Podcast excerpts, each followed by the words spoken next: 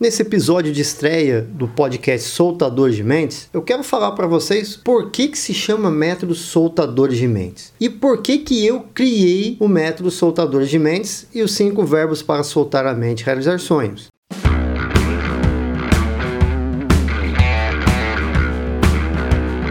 Está no ar o podcast Soltadores de Mentes. Aproveite para você soltar sua mente e realizar seus sonhos.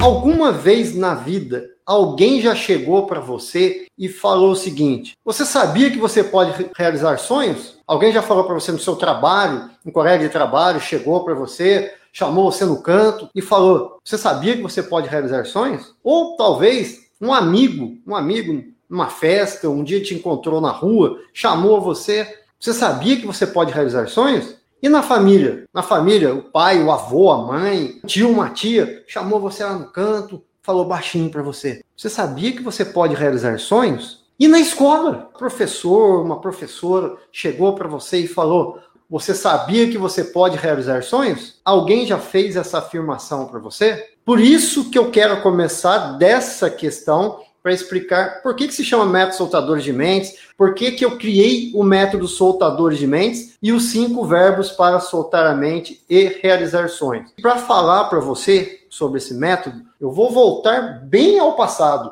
Eu vou lá para o ano de 1979, quando eu tinha 7 ou 8 anos de idade. Eu estava na segunda série na escola Conselheiro Rodrigues Alves, né, carinhosamente chamada de Instituto de Educação. Eu estava na segunda série e eu gostava muito da minha professora. Professor de filme, que as pessoas levam uma maçã, colocam a maçã lá na mesa. Então, a minha professora de segunda série, a professora Flor, representava isso para mim. Eu gostava muito dela. E eu estudava numa escola e morava perto da escola. Então, muitas vezes eu ia a pé. Eu ia a pé para estudar. E eu adorava ir a pé para estudar. E por quê? Porque às vezes eu podia encontrar a Dona Flor no caminho. E quando eu encontrava a Dona Flor no caminho, o que, que eu fazia? Chegava, pegava na mão dela e ia até a escola com ela. Eu gostava muito da professora Flor, a minha professora de segunda série. Só que chegou um dia, a, a Dona Flor, a professora, chamou meus pais na escola. Ela disse que gostaria de conversar com os meus pais, é, tinha um problema comigo e ela queria conversar com os dois. E os meus pais foram. Eles foram me pegar e aproveitaram para conversar com a professora. A professora chegou para os meus pais na minha frente, na minha frente, em 1979, quando eu tinha entre 7 e 8 anos, estava na segunda série. A professora chegou para os meus pais na minha frente e falou o seguinte: o Marco, filho de vocês, ele tem um problema de aprendizagem. Ele não está conseguindo acompanhar a turma. Eu acho que vocês deveriam levar para pai. Vocês não têm ideia. Você não tem ideia do que falar para alguém que deveria ir para pai, em 1979 representava. Não existia questão de inclusão. As pessoas que iam para pai eram estigmatizadas. Ah, a pessoa vai para pai quer dizer que ela é retardada, quer dizer que ela não tem como conviver em sociedade. Esse era o pensamento da época. Não é como hoje. Hoje é bem diferente. Mas lá em 1979, falar isso para alguém era muito pesado. Agora imagina eu, pequenininho, oito anos de idade, só ouvindo. O que, que meus pais fizeram? Chegaram, ouviram, perguntaram por quê? Não. A reação dos meus pais foi muito ruim no momento. Eles reagiram com agressividade, eles começaram a discutir com a professora, questionar a professora, xingar, gritar mesmo, brigar com a professora. Isso tudo na minha frente oito anos de idade, começando a vida escolar, segunda série, a sua professora que você adora fala que você tem que ir para pai. Aí os seus pais, que você adora, tem uma reação de agressividade, começam a brigar com a professora e eu ali, oito anos de idade, só observando, olhando. Imagina o que eu passei. Imagina o que se passou na cabecinha de oito anos de idade. Naquele momento, abriu-se uma janela que você coloca na sua mente e que você não consegue tirar mais. Quem ensina isso é o Augusto Cury. Existem algumas, algumas lembranças, alguns momentos que marcam tanto a sua vida que você depois não consegue se desvencilhar dele. E ele chama isso de janela killer ou janela traumática. Por exemplo, uma pessoa tem um trauma muito grande, ele registra aquilo na memória. Augusto Cury chama isso de fenômeno RAM. É o fenômeno de registro automático na memória. Segundo Augusto Cury, tudo que nós vivemos, todas as, as, sensações, tudo que nós vivemos na vida, a nossa memória registra automaticamente. É o fenômeno RAM. registro automático de memória. Naquele momento, abriu-se uma janela gigantesca, uma janela killer gigantesca, uma janela traumática enorme na minha mente de uma criança de 8 anos de idade. E o que, que aconteceu dali para frente?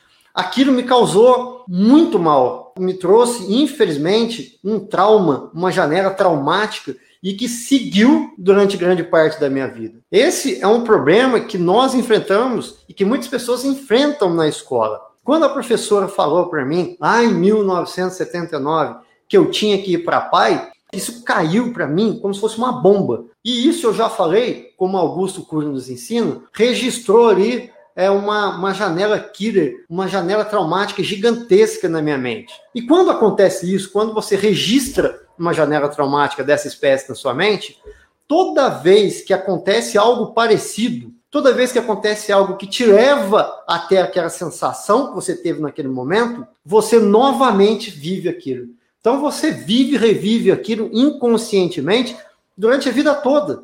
Quando acontecia um fato que o Augusto Cury chama é, de gatilho, acontecia um fato que eu me sentia retraído, que eu me sentia incapaz, que não consegue fazer as coisas, o que acontecia? Aquele gatilho fazia o fluxo da minha, da minha mente funcionar, ia até a minha janela aqui e eu tinha duas atitudes. Ou eu me retraía, me achava um coitadinho e ficava quieto, ou eu agia como meus pais agiram.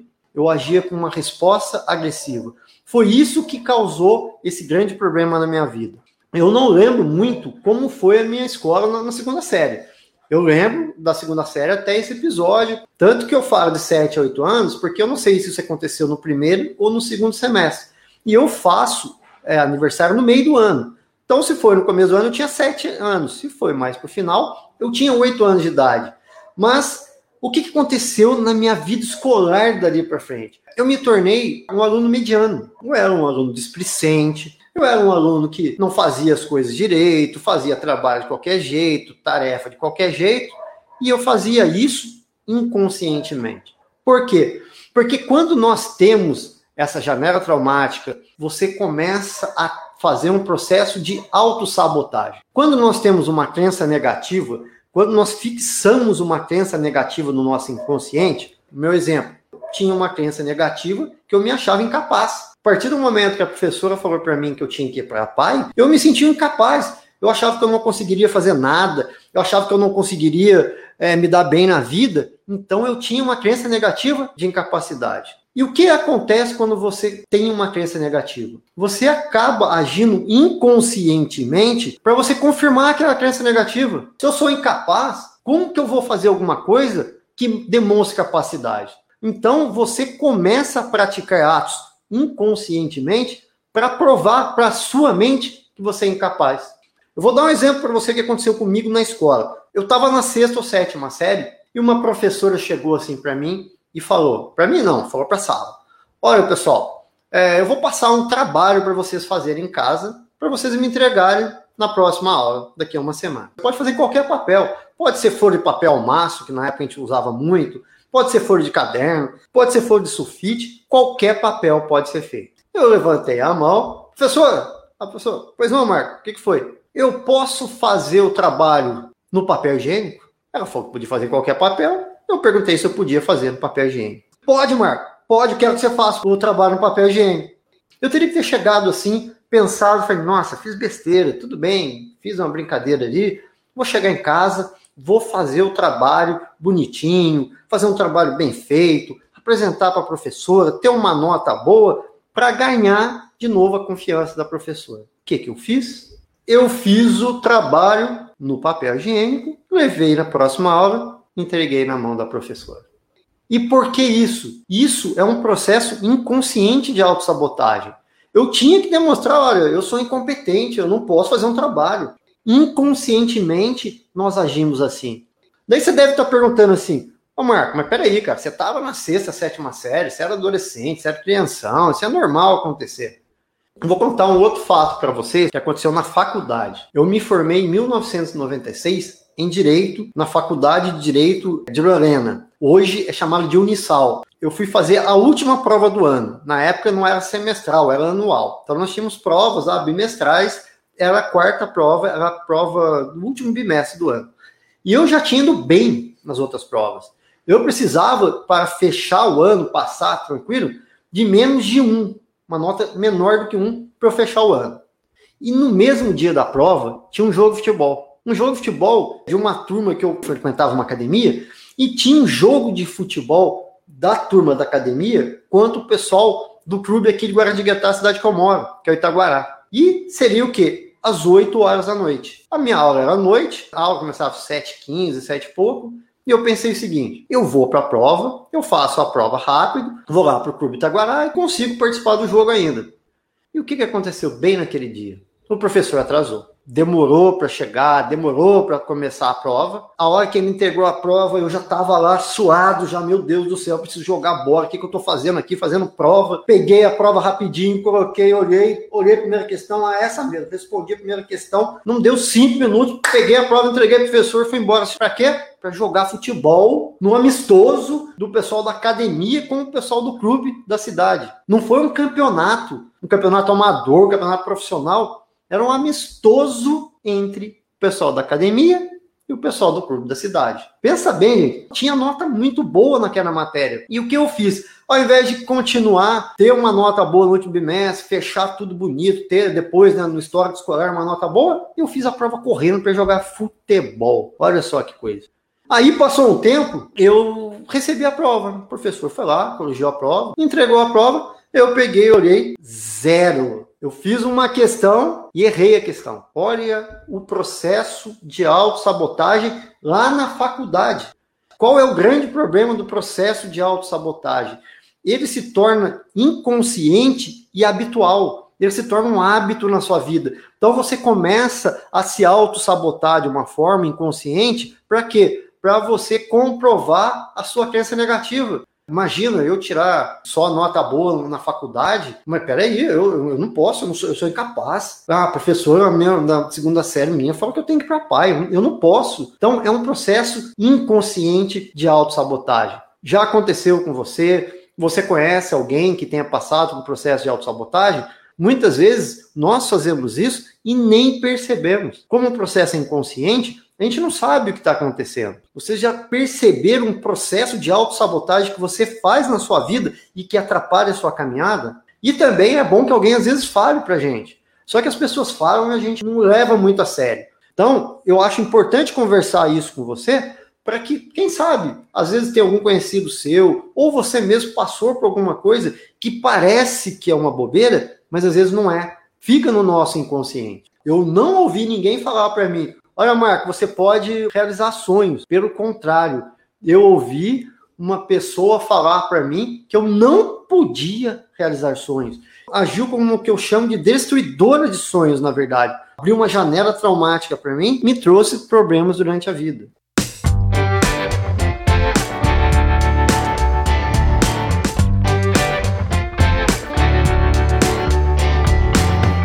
Essa questão de autossabotagem, eu vou fazer uma indicação de um filme, filme Gênio Indomável. É um filme muito interessante que conta a história de um gênio. Ele era um gênio da matemática, só que ele se auto-sabotava de uma forma assim muito forte. Sempre se metia em confusão, brigava, trabalhava na construção civil. Ele teve um amigo, chegou em determinado ponto do filme e falou para ele: Olha, você tem um dom que nenhum de nós que trabalhamos aqui tem e você está jogando isso fora por conta do processo de autossabotagem. Se você não conhece o filme, anote aí, Gênio Indomável. É um filme excelente, um filme muito bom para assistir e quem sabe para você começar a reconhecer o que, que é essa tal de autossabotagem.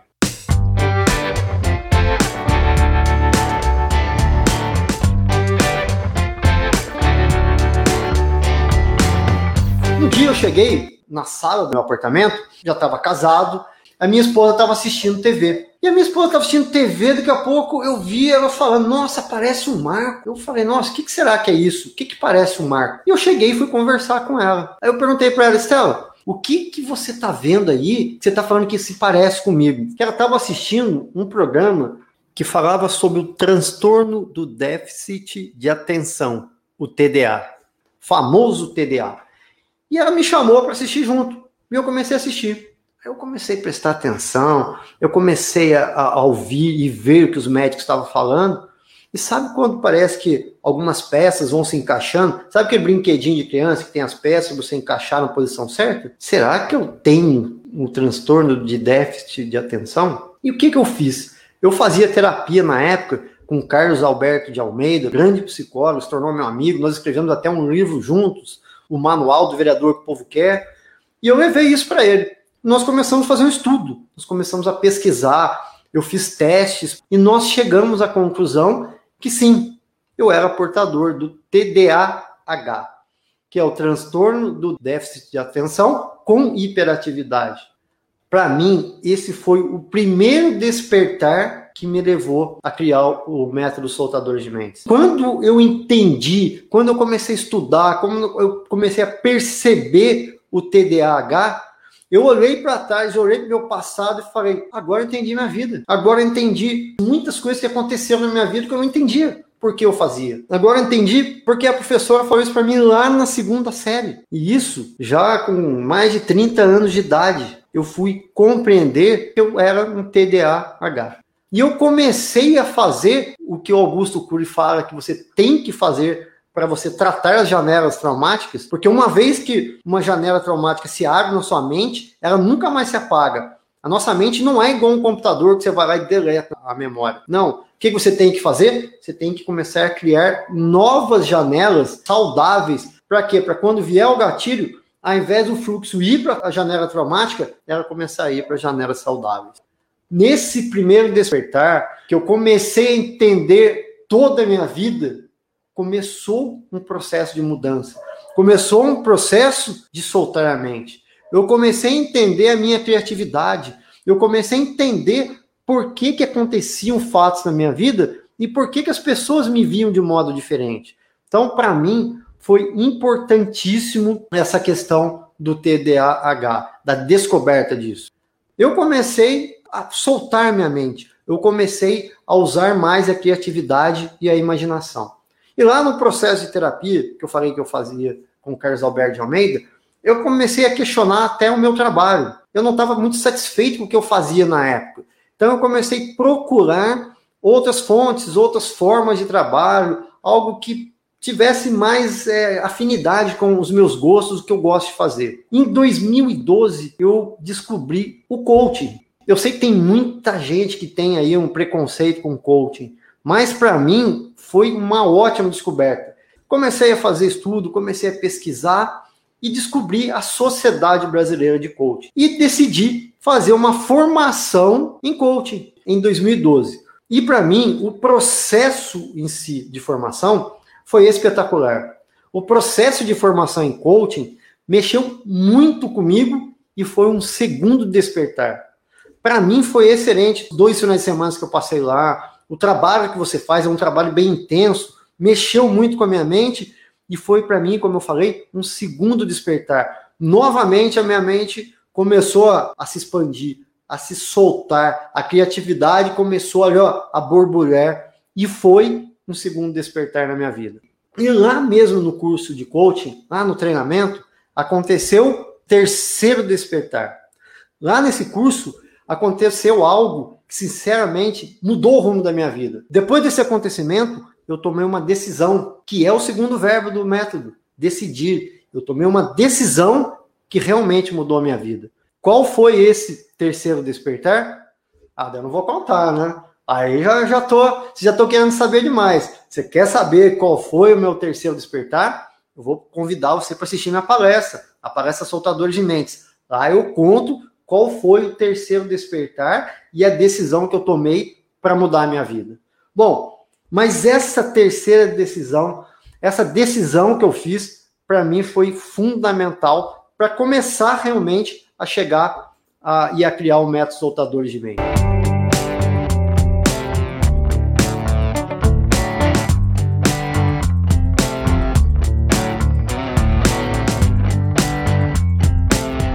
Com base nessa experiência de vida que eu tive, eu comecei também a estudar. Comecei a ler vários livros sobre é, realização de sonhos, sobre sonhos, sobre o que fazer para realizar sonhos. Eu comecei a observar por que, que algumas pessoas alcançam objetivos e realizam sonhos e outras não.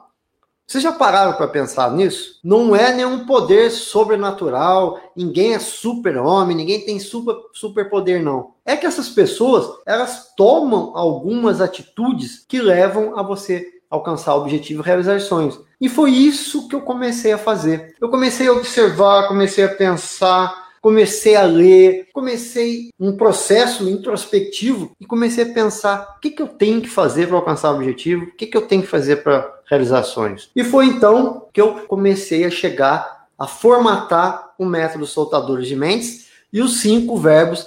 É um método linear, mas apesar de você apresentar o método de forma linear, ele não forma, não é, não tem um formato linear. Eu quero que você imagine o método soltador de mentes como se ele fosse uma esfera. E ali dentro os, os verbos ficassem em constante movimento. E por quê? Às vezes você precisa fazer um planejamento para depois tomar uma decisão para realizar sonho. Tem gente que precisa primeiro começar a agir para depois passar a acreditar que é possível realizar sonhos. Só que para entender é muito mais fácil a gente apresentar um método de forma linear, mas ele não é linear. É como se tivesse uma esfera e os verbos todos em movimento ali dentro. E com base em todos esses estudos, então, que eu cheguei na criação do método soltador de mentes. Por que se chama soltador de mentes? É um método realmente para você soltar sua mente, para você se permitir sonhar, para você não ter medo de sonhar.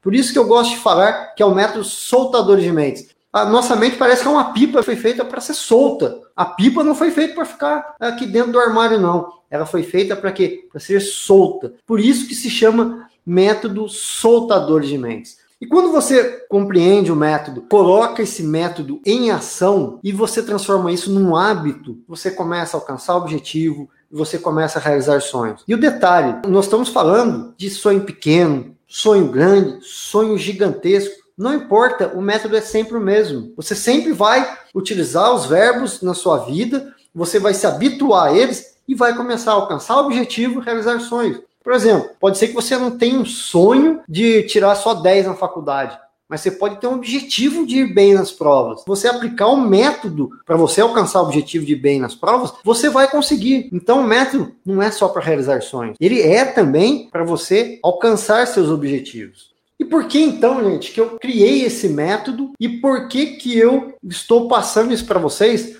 Eu não tive a oportunidade de ouvir alguém falar para mim que era possível realizar sonhos. Ao contrário, falei para vocês que eu tive um verdadeiro destruidor de sonhos na minha vida. Prejudicou e muito a minha vida. Então, eu fiquei pensando, o que, que eu posso fazer para que as pessoas não passem pelo que eu passei? O que, que eu posso fazer para as pessoas realizarem sonhos, para as pessoas alcançarem seus objetivos? E eu decidi criar o um método e criar palestras soltadores de mentes. Só que nós estamos num ano diferente. Nós estamos num ano de pandemia. Já tem um ano que nós estamos aí nessa questão de reclusão, sai, volta, melhora, piora a pandemia. Nós precisamos recomeçar. Eu vou fazer uma pergunta para você. O que, que você fez em 2020? Ou agora até no começo de 2021? Você correu atrás dos seus objetivos? Você tentou realizar seus sonhos? Ou você, como eu, teve que apertar o botão do modo de sobrevivência. Aquele modo que tem que fazer tudo financeiramente para você chegar no final do ano. Aquele modo que você não sabe se você vai chegar vivo até o final do ano. Eu acho que a maioria das pessoas, com raras exceções, apertou o botão do modo sobrevivência para chegar no final de 2020 vivo. Eu acho que todos nós tivemos momentos muito difíceis nessa caminhada que foi 2020 e que está se repetindo agora em 2021. Eu acho que chegou o momento de nós começarmos a fazer algo diferente, de nós começarmos a colocar a palavra que eu acho que vai ser a palavra de 2021, que é você se adaptar. Então a palavra de 2021 é adaptação. Nós temos que adaptar nossos objetivos à nova realidade. Nós temos que adaptar nossos sonhos à nova realidade. Nós não podemos mais ficar parados esperando algo acontecer, esperando alguém fazer algo por nós, esperando o governo federal, estadual, não importa, alguém fazer algo por nós. Nós precisamos recomeçar. Recomeçar a sonhar, recomeçar a planejar, a montar um plano de ação para você alcançar o seu objetivo. e para você realizar esses sonhos. E é isso que eu quero, é mostrar para você que primeiro, você pode realizar seus sonhos, que você pode sonhar sem medo, sem medo de sonhar. E apresentar um caminho, um método para que nós juntos, porque você não vai estar sozinho nessa caminhada, eu vou estar com você. Nós vamos juntos chegar ao seu objetivo e nós vamos juntos realizar o sonho de vocês. Por isso, eu montei um método soltador de mentes e os cinco verbos para soltar a mente e realizar sonhos, e por isso eu decidi me adaptar e criar o podcast Soltadores de Mentes. E nos próximos episódios eu vou falar dos verbos individualmente: sonhar, decidir, acreditar, planejar e agir.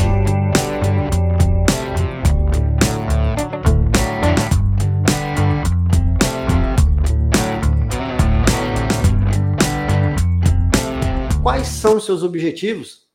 Quais são os seus sonhos? Vamos fazer um exercício? Pega um papel depois, escreva três objetivos, três sonhos que você tem.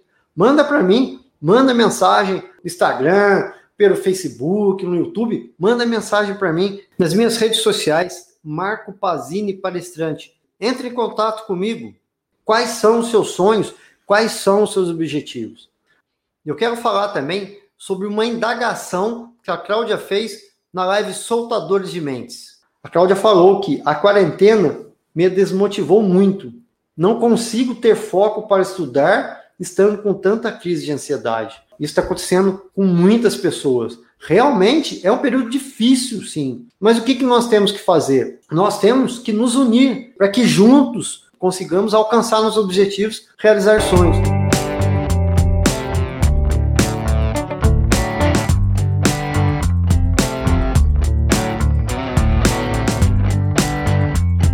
Eu falei que eu criei o método Soltador de Mentes com a leitura de vários livros sobre realização de sonhos. E vou destacar um dos que eu li e que eu gostei muito, que chama-se Manual para Sonhadores. A autora é Natalia Trutman e a editora Cabeças Jovens. E eu vou ler um trecho do livro que é bem pertinente para tudo que nós tratamos no episódio 1 do podcast Soltadores de Mentes. Também podemos aumentar nossas probabilidades de sorte com ações simples, como nos lançando em iniciativas e aventuras que nos coloquem em contato com outras pessoas que estão agindo. Só o fato de nos relacionarmos com pessoas que estejam fazendo seus sonhos acontecerem já aumenta nossas chances de realizar nossos próprios sonhos, porque a energia dos outros é contagiosa. E aqueles que fazem acontecer não se sentem como vítimas da vida ou do destino. Não receiam que não haja coisas boas o suficiente para todos. Eles sabem que as possibilidades são infinitas e gostam de animar e ajudar os outros a acreditar que é possível fazer acontecer se houver dedicação e se os sonhos forem levados a sério. Eu trago a proposta